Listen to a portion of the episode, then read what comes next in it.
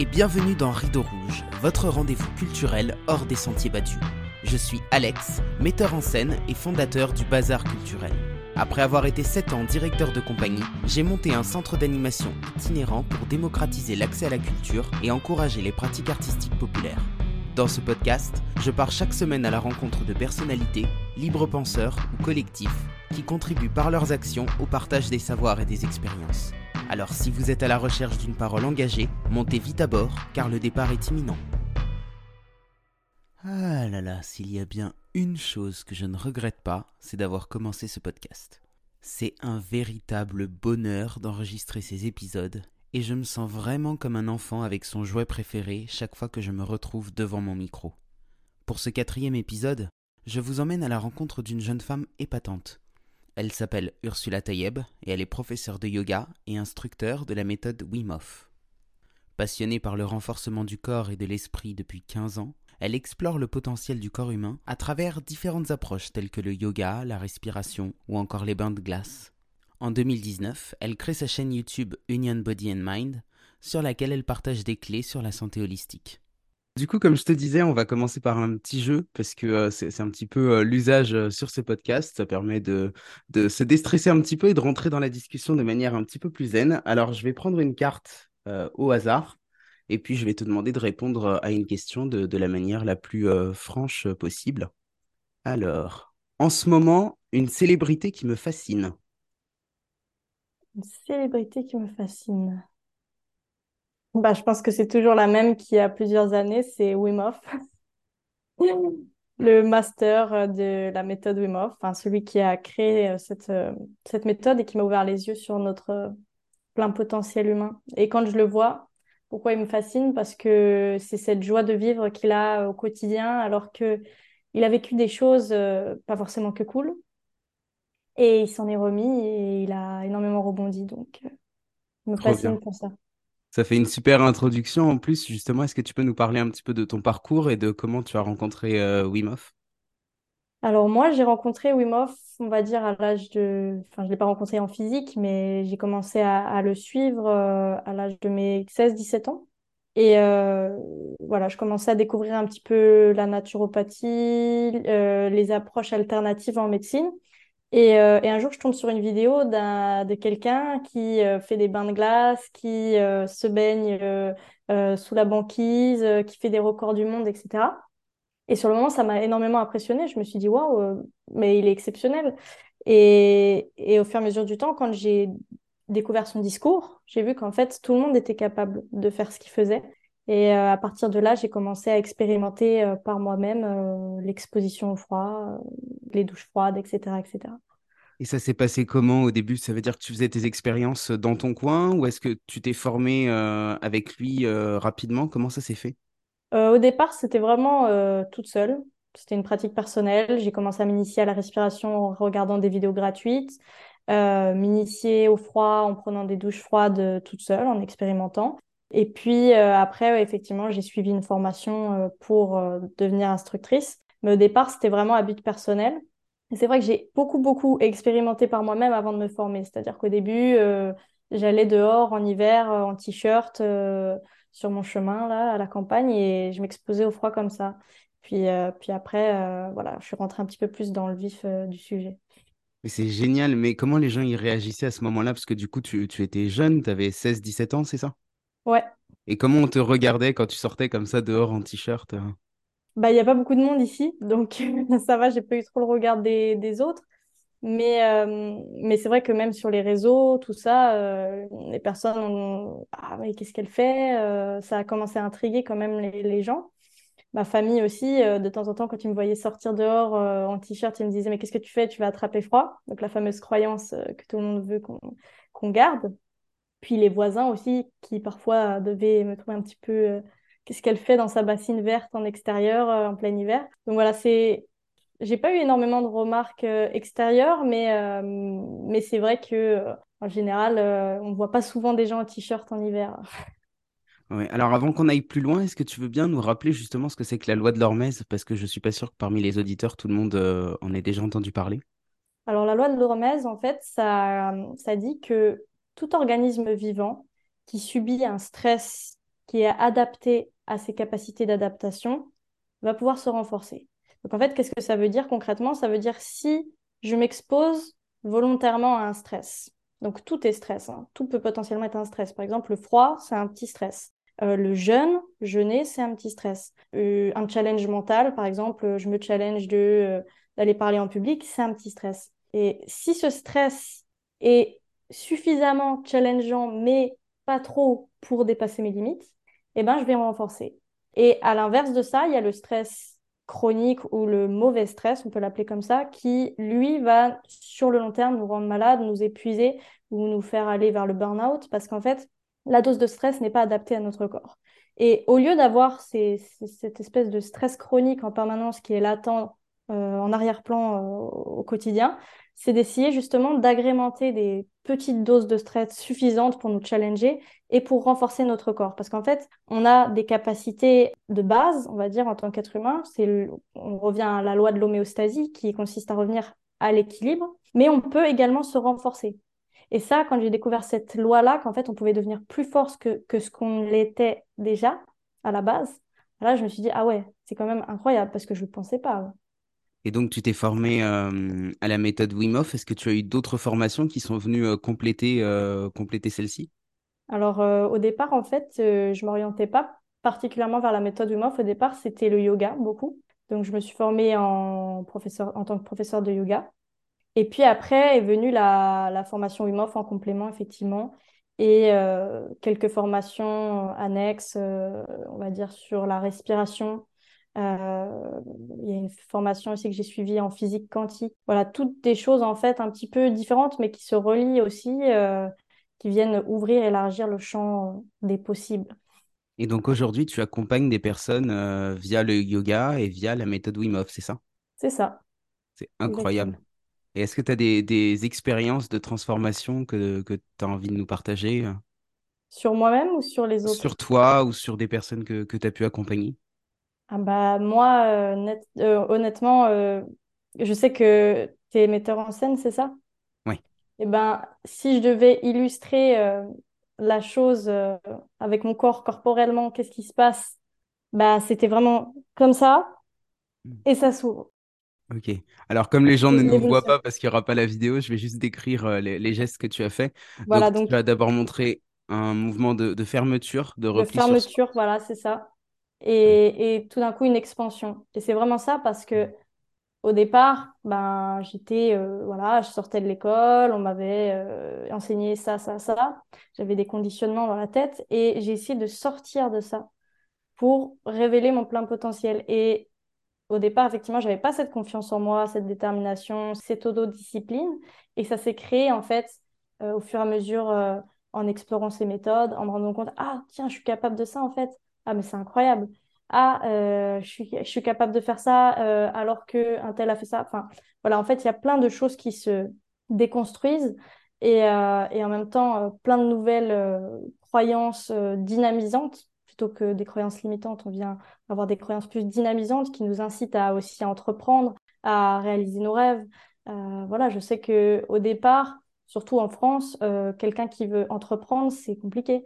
Euh, quelqu'un qui veut prendre une année sabbatique aussi, c'est ce que j'ai fait. Ça va être mal vu. C'est non, continue tes études.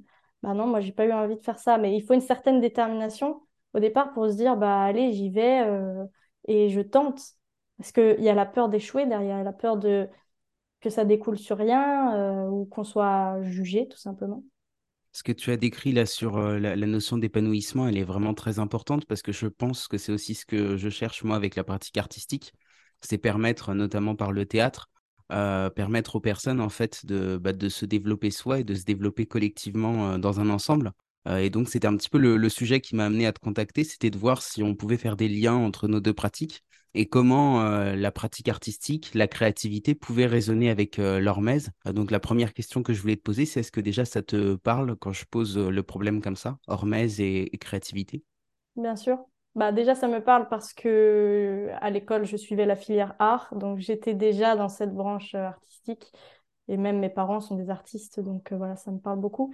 Mais surtout parce que dans l'hormèse, mais surtout dans, dans la pratique du je vais découvrir des choses inconnues, je vais expérimenter, ou je vais prendre tout simplement des temps pour moi pour voir ce qui se passe en fait et m'écouter, bah, c'est une sorte de méditation, de canalisation où souvent les artistes ils se placent dans cet état-là pour recevoir euh, des idées, pour avoir la créativité, pour euh, juste laisser en fait euh, l'énergie couler à travers eux. Et quand bah, on est dans un bain froid, dans un bain de glace, on est obligé d'être dans cet état de juste pure présence où on reçoit. Et ça peut arriver aussi dans la respiration Wim Hof ou peu importe, des méditations autres, etc. Et c'est ça qui, je pense, peut aider dans la pratique artistique, bien évidemment, et euh, si on veut faire un lien entre les deux. Ouais, c'est génial. J'avais pas du tout pensé à ça, mais effectivement, la notion d'ici et maintenant, euh, c'est quelque chose qu'on a beaucoup de mal à travailler euh, sur scène quand on est avec des personnes euh, qui débutent. Et le fait d'utiliser comme ça, bah, par exemple, l'exposition au froid, ça peut être très intéressant pour, bah, voilà, pour revenir à soi et à ce qu'on est en train de faire à un instant T. Quoi. Exactement, c'est ça. Mmh. Et on canalise. Alors, il y a un mot que, que j'aime beaucoup utiliser, c'est celui de démocratisation. Est-ce que c'est un mot qui te parle? Et si oui, à quoi est-ce qu'il renvoie pour toi? Bah déjà, ça me renvoie à démocratie, mais euh, ça me renvoie pas spécialement à une bonne image, vu qu'aujourd'hui, la démocratie n'est plus ce qu'elle était. Mais je pense que tu l'utilisais peut-être dans un autre euh, sens. Euh, le Moi, le sens que je lui donne, ouais, c'est plus celui de, de, partage des savoirs, partage des connaissances. De partager au plus grand nombre quelque chose, un savoir, effectivement. Ouais. Oui, c'est un, mot qui a, beaucoup de, sens pour moi. Et en fait, ce que j'aime bien aussi, euh, bah, à la fois dans ce que tu fais et dans ce que peuvent faire euh, d'autres personnes, notamment Wim Hof, c'est cette, euh, cette envie, en fait, de, rendre accessible quelque chose qui, bah, qui peut être pratiqué par tout le monde. Et alors, c'est vraiment le cas dans le théâtre et dans les arts en général. Il y a eu une appropriation, en fait, de, l'art par une certaine partie de la population, notamment par des classes plutôt aisées. Et en fait, c'est beaucoup plus compliqué aujourd'hui quand on vient bah, de classes sociales peut-être moins privilégiées, pour le dire de manière gentille, bah voilà, de, commencer une pratique artistique. Est-ce que tu remarques des choses similaires avec la méthode Wim Hof en termes de, classe sociale? Est-ce que les, ce que je veux dire, c'est est-ce que les personnes qui viennent vers toi sont plutôt des personnes qui viennent de milieux aisés ou est-ce que tu as toutes les catégories de population? Je pense que d'une certaine manière, quand on n'a pas forcément, euh, quand on fait partie de classes moyennes, enfin pas moyennes, mais plus, comment, c'était quoi le terme que tu as utilisé juste avant? Moi, j'ai utilisé euh, défavorisé, mais euh, voilà, défavorisé. Ben, je pense qu'il y a une sorte d'insécurité de base en fait chez ces personnes-là et qu'elles ont peut-être même pas le temps de faire ce travail d'hormèse, de peut-être d'ouverture spirituelle, développement personnel, ce que nous, on, nous, on a le temps, voilà. Mais peut-être que eux, je pense qu'ils ont peut-être d'autres problèmes euh, plus importants, plus graves à régler. Après, euh, moi, j'ai eu tout, un petit peu tout type de profil. Bon, je pense que c'est plutôt de la classe moyenne de manière générale, mais euh, ça se démocratise de plus en plus. Pour reprendre ton, ton terme, ça se démocratise de plus en plus, ça devient de plus en plus accessible parce que euh, tout le monde trouve euh, des moyens de s'exposer au froid de manière différente, hein, parce qu'on n'est pas obligé de prendre un bain de glace hein, pour s'exposer au froid. Il suffit de prendre une douche froide, il suffit d'aller dehors en t-shirt, il suffit euh, d'acheter une grande poubelle et de mettre quelques glaçons. Voilà. En fait, avec les moyens du bord, il y a moyen de, de bricoler quelque chose et de tous pratiquer la méthode. Et ce qu'il y a de fabuleux avec cette méthode, c'est qu'en vrai, elle ne devrait pas être juste pour euh, des classes euh, qui ont suffisamment d'argent pour payer un stage. Parce que chez soi, on peut déjà pratiquer la respiration, chez soi, on peut déjà pratiquer des exercices de méditation. Et pour ça, il n'y a pas besoin d'argent, c'est juste euh, du temps et la respiration, elle est gratuite. On a tous accès à notre respiration. Et quand vous contrôlez votre respiration, bah, vous pouvez contrôler énormément de choses dans votre vie. Donc, par exemple, en répétition, si je suis avec des comédiens et que je veux travailler cette notion d'ancrage, d'être dans le moment présent, euh, toi, tu me conseillerais d'utiliser la respiration, par exemple? Totalement, oui. Et tu, tu, ferais quoi concrètement comme exercice? Tu ferais de la cohérence cardiaque ou quelque chose comme ça? Euh, Il y a plein d'exercices possibles. Il y a la cohérence cardiaque, oui. Il y a... En fait, il suffit de savoir quel est notre objectif Qu'est-ce qu'on veut atteindre comme résultat chez la personne Si on veut plutôt euh, la calmer, la déstresser, si on veut plutôt la dynamiser, lui redonner de l'énergie, bah, la, respiration va changer. Par exemple, si je veux euh, me calmer parce que je suis stressée, il y a le trac. Je vais prendre une respiration plus lente, plus tranquille avec le ventre notamment. Et je vais vraiment voilà, allonger mes expires pour aller plus dans le système nerveux de la détente, système nerveux parasympathique. Et si à l'inverse, je veux me dynamiser, je vais respirer rapidement.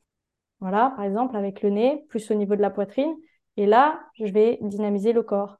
Et quand je fais ça, en fait, physiologiquement, il y a énormément de, processus qui se passent dans mon corps. Parce que quand je respire rapidement ou quand je respire tranquillement, je vais produire certains, certaines hormones qui diffèrent, qui vont me permettre, voilà, soit d'être euh, plus en énergie ou plus détendu, plus posé. Donc vraiment à choisir. Il faut expérimenter et, euh, et surtout enfin, bien regarder chez l'autre ce dont il a besoin. Et donc, est-ce que tu pourrais rappeler euh, la, différence que tu fais entre système nerveux sympathique et parasympathique pour les personnes qui ne sont pas euh, familières de ces termes-là? Alors, le système nerveux sympathique, c'est le système nerveux du stress, de l'action. C'est-à-dire, bah, j'ai besoin de réagir, hop, euh, notre corps va se mettre en, automatiquement dans le système nerveux sympathique. Notamment euh, avant, à l'époque, quand il y avait une proie, un prédateur euh, qui nous pourchassait, ben, on avait besoin de vite réagir. Donc tout notre système est constitué de telle sorte que on puisse fuir, combattre ou rester en frise aussi. Ça peut arriver. Des fois, on n'arrive plus à réagir du tout. Et à l'inverse, il y a le système nerveux parasympathique qui est le système nerveux de la détente, du repos, de la régénération. Donc c'est quand on se place dans ce système nerveux-là que on peut régénérer profondément notre corps, nos cellules, nos tissus et, euh, à nouveau reconstruire en fait. Parce que quand on est dans le système nerveux sympathique, on est dans la destruction d'une certaine manière, mais c'est comme quand on va faire une séance de sport. Hein. On va muscler, mais on détruit la fibre musculaire et quand on est au repos, bah, c'est la reconstruction. Et alors quand on est dans la pratique artistique, pour le coup, ce qui me vient, c'est qu'on serait plutôt dans, dans la phase de, reconstruction, de détente. Tu vois, si je reprends ton exemple euh, un petit peu de, euh, des hommes préhistoriques, euh, c'est vrai que les, les dessins, c'était plutôt dans les grottes qu'on les retrouvait et sur, sur les murs des cavernes, tu vois. Donc j'associe ça peut-être plutôt aussi à la phase de, de repos. Je ne sais pas ce que tu en penses. Je pense que ça peut faire partie des deux. Je pense que ça dépend en fonction. Mais euh, ce qui est marrant, parce que ça me renvoie justement à une, une œuvre que j'avais dû faire en fin d'année, euh, dernière année euh, pour le bac, en art. Et le thème, c'était la structure. Et pour ce, pour ce thème-là, j'avais été assez inspirée. J'avais fait l'état de déconstruction et j'avais fait en fait un processus de déconstruction à travers un légume que je passais dans l'extracteur. Donc, je montrais les différentes étapes du légume qui était coupé, qui était extrait, le jus, etc. Et, euh, et en fait, je pense que ben, la vie, c'est un cycle de construction, déconstruction en permanence. Et même quand euh, on a détruit, on va dire, on a retiré l'essence de quelque chose, ben, je pense que cette essence, après, se retransforme en une autre structure, etc. etc. Et c'est vraiment ce cycle-là. Carrément, ouais, ouais, ça, ça résonne et c'est euh, c'est assez intéressant. Est-ce que toi, tu pratiques une activité artistique aujourd'hui? Ou est-ce qu'il y a un art qui t'attire plus qu'un autre? J'aime beaucoup le mouvement. À travers le mouvement, moi, c'est quelque chose euh, qui me parle. Alors, euh, je le fais pour moi, hein, en dehors du yoga, en dehors du sport que je pratique. Des fois, voilà, je laisse aller mon corps un petit peu plus dans un mouvement un petit peu de danse, on va dire, sur certaines musiques. J'aime beaucoup la musique aussi. Voilà, je joue du piano notamment et euh, tout ce qui est musique, son, mouvement, c'est quelque chose qui, qui me parle parce, parce qu'effectivement on, est dans, on rentre dans un flow, aussi dans une sorte de euh, d'état un petit peu de transe comme on peut avoir bah, avec les respirations et ça passe par le corps surtout. Moi, c'est ça qui m'intéresse, tu vois, c'est que ça, nous sort en fait du mental. Et on n'est plus dans une pratique euh, comme il peut y avoir, euh, encore une fois, dans le théâtre euh, contemporain, et qui, va être de prendre un texte, de dire un texte, et de tout de suite chercher à, être un personnage ou à vouloir faire semblant qu'on est, qu'on est qui on n'est pas. Et là, en passant par le corps, en fait, ce que je trouve génial, c'est que du coup, on perd tout ça, quoi. Euh, je, vais raconter une petite anecdote aussi. Quand, j'ai commencé euh, ma formation de comédien, nous, la première semaine, on devait la faire en silence. On devait faire tout, euh, tout notre travail en fait dans le silence et c'était génial parce que du coup en fait il, se passe plein de choses. Alors sur le coup, bah voilà, j'étais un gamin de, de, 18 ans qui démarrait donc c'est pas du tout ce que j'attendais d'une formation de comédien, de ne pas parler quoi. C'est pas du tout ce qu'on cherche à cet âge-là. Et en fait, avec le recul, je me rends compte que c'était peut-être une, une des meilleures expériences que j'ai eues, quoi. Ah bah oui, totalement. Totalement, parce que dans le silence, euh, on pense que dans le silence, il n'y a rien, mais dans le silence, il y a, tout. Et euh, c'est vrai que, pareil, il y a eu un des exercices qu'on a fait en Pologne euh, lors de la formation d'instructeur. C'était, on va marcher dans la forêt, voilà, où il y a les cascades, et pendant cette marche, vous allez ne pas parler, rester dans le silence, et juste, voilà, personne ne se parle, et vous n'allez rien faire du tout. C'est-à-dire, vous n'allez pas faire du yoga, vous n'allez pas méditer, vous n'allez pas essayer de faire des respirations, juste vous ne faites rien, vous vous posez à un endroit, vous ne faites rien. Au début, euh, pour quelqu'un qui aime être dans l'action en permanence, c'est compliqué. Mais au fur et à mesure du temps, on se pose un petit peu et puis on commence à observer des choses qu'on n'avait pas observées, on commence à se rendre compte euh, voilà, de, choses, à s'émerveiller presque comme un enfant euh, de la nature environnante et c'est un très bon exercice à faire, totalement. Dans le silence, dans l'introspection. Oui, et en fait, il se passe plein de choses, quoi. Mais ça nous sort de, du rythme dans lequel on était et, euh, et de la volonté de, de- d'être en permanence dans l'action. Ouais, c'est, absolument dingue, quoi. Il y a un autre sujet euh, que, que je voulais aborder avec toi, c'était la, la question de la vitalité. Parce que euh, j'ai l'impression que créativité et vitalité sont aussi intrinsèquement liés. Alors, c'est euh, peut-être en lien aussi avec mon histoire personnelle, puisque j'ai eu une phase de ma vie où, où j'étais pas très bien, euh, où j'étais physiquement assez faible. Et je me souviens que pendant cette période, c'était impossible pour moi de lire, de regarder un film et encore moins de produire euh, quelque chose euh, d'artistique, quoi. Et donc, je me suis aussi beaucoup posé la question du, lien en fait entre bah, la, force vitale, l'énergie vitale et la capacité à créer. Euh, donc, la question que je voulais te poser, qui est très concrète, c'est quel conseil tu donnerais à une personne qui veut renforcer sa vitalité? Alors, le premier conseil, c'est de se laisser le temps, déjà. Parce que si on ne s'autorise pas à se laisser du temps pour soi, euh, déjà, on continue à rester dans, dans notre problème. Et, voilà, donc se dire, OK, il y a un temps que je vais prendre pour moi, je ne sais pas comment je vais distribuer ce temps, je ne sais pas ce que je vais faire de ce temps, mais je me laisse un temps. Et pendant ce temps, ben, je vais essayer de prendre soin de moi à travers différentes euh, pratiques, outils. Pas besoin que ce soit des outils euh, très compliqués. Ça peut être simplement la respiration, ça peut être méditer, ça peut être euh, du mouvement, ça peut être de la marche. Mais c'est faire des choses qui nous font du bien, en fait, ou de créer, en fait. Et alors, c'est vrai que quand on est dans un état mental ou- un peu pris ou que euh, ça va pas trop bien dans notre vie, c'est vrai que ça vient impacter notre créativité, comme tu le disais. Mais parfois, je me rends compte aussi que quand je suis pas très bien, ben, le fait de créer ou de faire quelque chose de créatif, ça va aussi m'aider à sortir de cet état un petit peu morose, euh, négatif. Donc en fait, ça va aussi un peu dans les deux sens. Peut-être que c'est là que, revient la question du corps aussi, quoi. C'est-à-dire que créer, tout dépend. En fait, on peut mettre plein de choses derrière.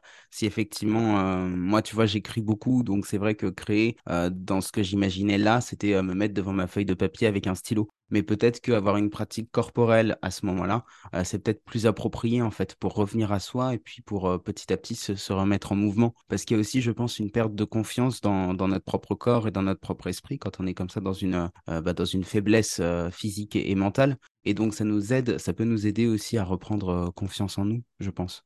Bah oui, parce qu'il y a une déconnexion au corps au quotidien, en fait, et quand des fois on se remet pas totalement dans son corps, ben effectivement, on n'a pas, euh, on d'idée, on bloque sur quelque chose, et moi je dis toujours que ça sert à rien de, euh, quand il y a le problème de la page blanche, la feuille blanche, euh, de rester comme ça avec son stylo, euh, à se dire, allez, il faut que les idées viennent, parce que voilà, ça fonctionnera pas. Donc autant aller marcher un bon coup et, et les idées, pour moi, viennent beaucoup plus facilement. La marche, c'est quelque chose qui m'a beaucoup aidé à, à dénouer certains problèmes, à trouver des solutions. Tout d'un coup, ah, je trouve la solution alors que je l'avais même pas, j'y pensais même pas. Donc c'est aussi comme ça que les choses viennent à vous, en fait. Vous avez plus besoin de les chercher en permanence, c'est que les choses viennent à vous. Ça, c'est encore, euh, encore plus beau.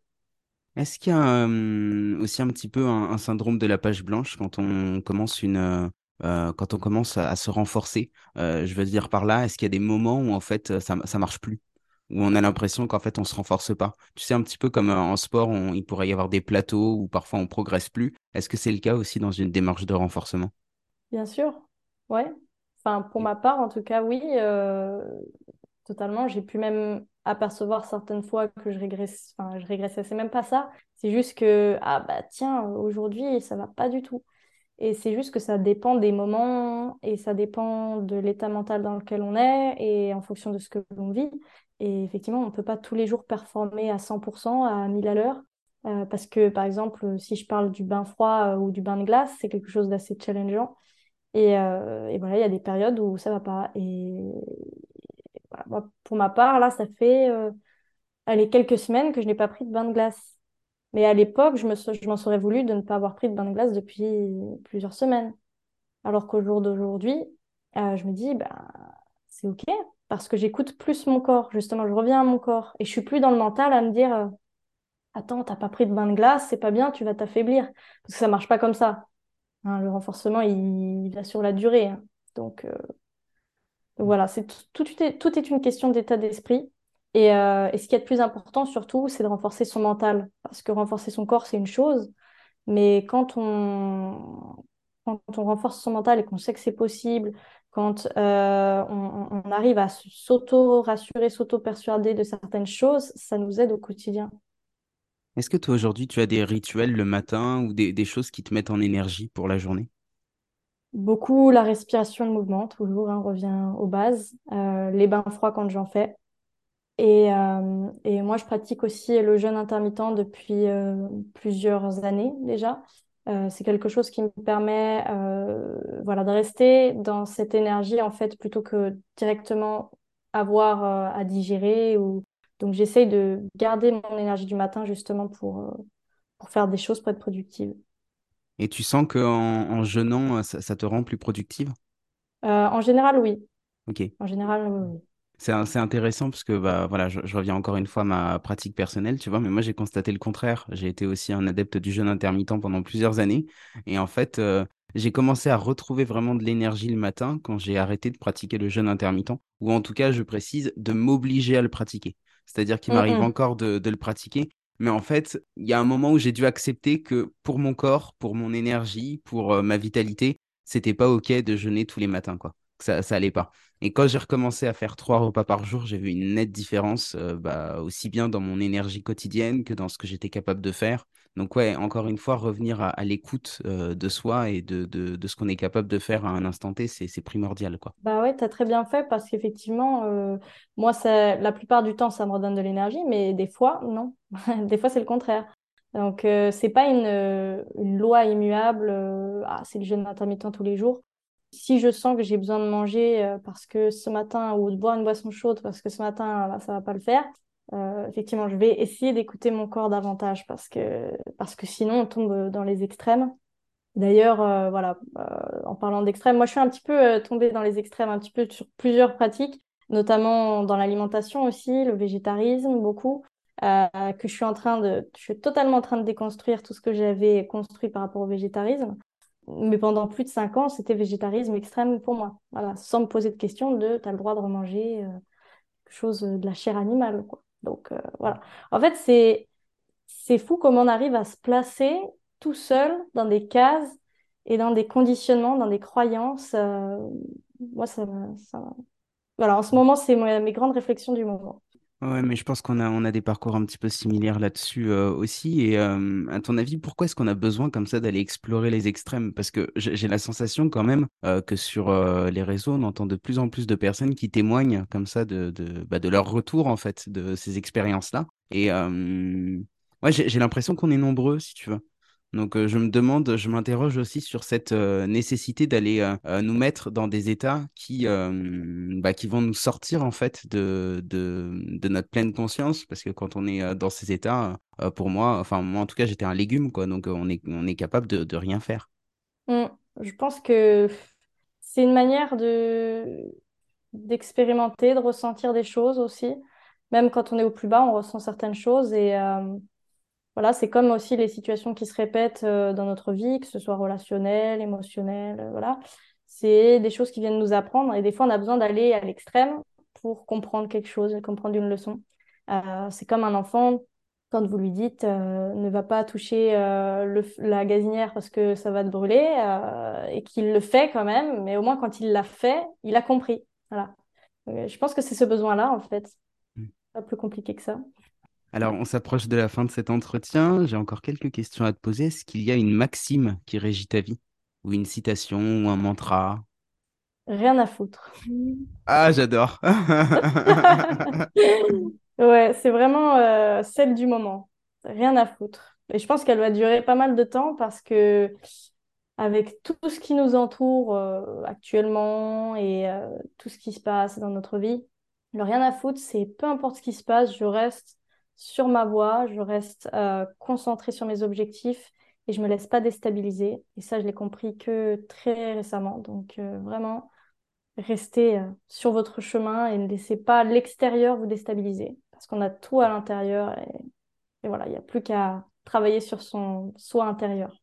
Ah, j'adore. Ah, c'est génial. C'est génial et puis bah, ça résonne encore une fois avec plein de choses, donc trop bien. Et mon autre question, alors je te préviens, celle-là, elle est un petit peu plus difficile. Si tu avais le pouvoir de changer le monde, par où est-ce que tu commencerais? Ah oui, par où est-ce que je commencerais? Déjà, je commence par prendre une grande respiration. Revenir à soi, toujours. Ah ouais. Euh, changer totalement euh, le système dans lequel on est. Changer la manière d'éduquer dès l'enfance, en fait au lieu de mettre euh, dans la tête des enfants que bah, tu es dépendant, tu es faible, tu vas devoir euh, euh, travailler pour un tel et un tel, pour des autorités, enfin voilà, que, qu'en fait, tu peux pas réaliser spécialement tes rêves, enfin voilà, que tu as besoin d'être dans une case, ou plutôt dire qu'il y a l'opportunité de développer tous ces possibles et que tout est possible, que rien n'est impossible en fait. Et le rien n'est impossible, ça ouvre tellement de, de, champs, en fait. Et je vois tellement de, de jeunes euh, qui, à l'heure actuelle, ben, font des choses par dépit ou parce qu'on les a forcés. Et en fait, euh, moi, c'est quelque chose qui m'a toujours... Enfin, ça m'a toujours touchée parce que je me suis dit, mais, mais pourquoi? Pourquoi tu t'obliges à faire quelque chose que tu n'as pas envie de faire? Et faire quelque chose que tu n'as pas envie de faire, c'est une des pires choses au monde. Je trouve. euh, il, faut, arriver à reprendre conscience de ses propres besoins, ses propres valeurs et quelle est ma mission ici? Donc, euh, ouais, refaire un petit peu l'éducation. Eh ben, merci beaucoup Ursula. Je voilà, je, remettrai les, liens vers euh, ta chaîne YouTube et vers ton site euh, dans la description du podcast. Et puis euh, voilà, bah, encore merci beaucoup d'avoir accepté cet entretien. Je suis ravi de cet échange. Ben, merci à toi pour, euh, pour ce partage agréable. Voilà les amis, on a terminé pour aujourd'hui. Il y avait tellement de pépites dans ce que nous a partagé Ursula que j'ai eu un peu de mal à n'en choisir que trois. Mais quand même, c'est le jeu. Alors, voici ce que j'en ai retenu. Tout d'abord, qu'une pratique de renforcement telle que l'exposition au froid ou la respiration peut nous aider à atteindre l'état de pure présence que l'on recherche en tant que créateur et en tant qu'artiste. Ensuite, que le silence est la base de toute démarche artistique, car c'est dans le silence que l'on peut s'observer et observer notre environnement. Enfin, qu'il est primordial d'écouter son corps, de prendre soin de soi, de se vouloir du bien et de se mettre en mouvement, ne serait-ce que par la marche, pour faire circuler l'énergie et laisser venir de nouvelles idées. Si le podcast vous a plu, n'oubliez pas de lui laisser une note positive et de vous abonner si ce n'est pas déjà fait. Et pour celles et ceux qui veulent suivre le travail d'Ursula, je vous mets tous les liens dans la description. Merci à tous d'avoir écouté cet épisode. Je vous donne rendez-vous comme d'habitude la semaine prochaine pour un nouvel entretien hors des sentiers battus. Et d'ici là, n'oubliez pas, rien à foutre.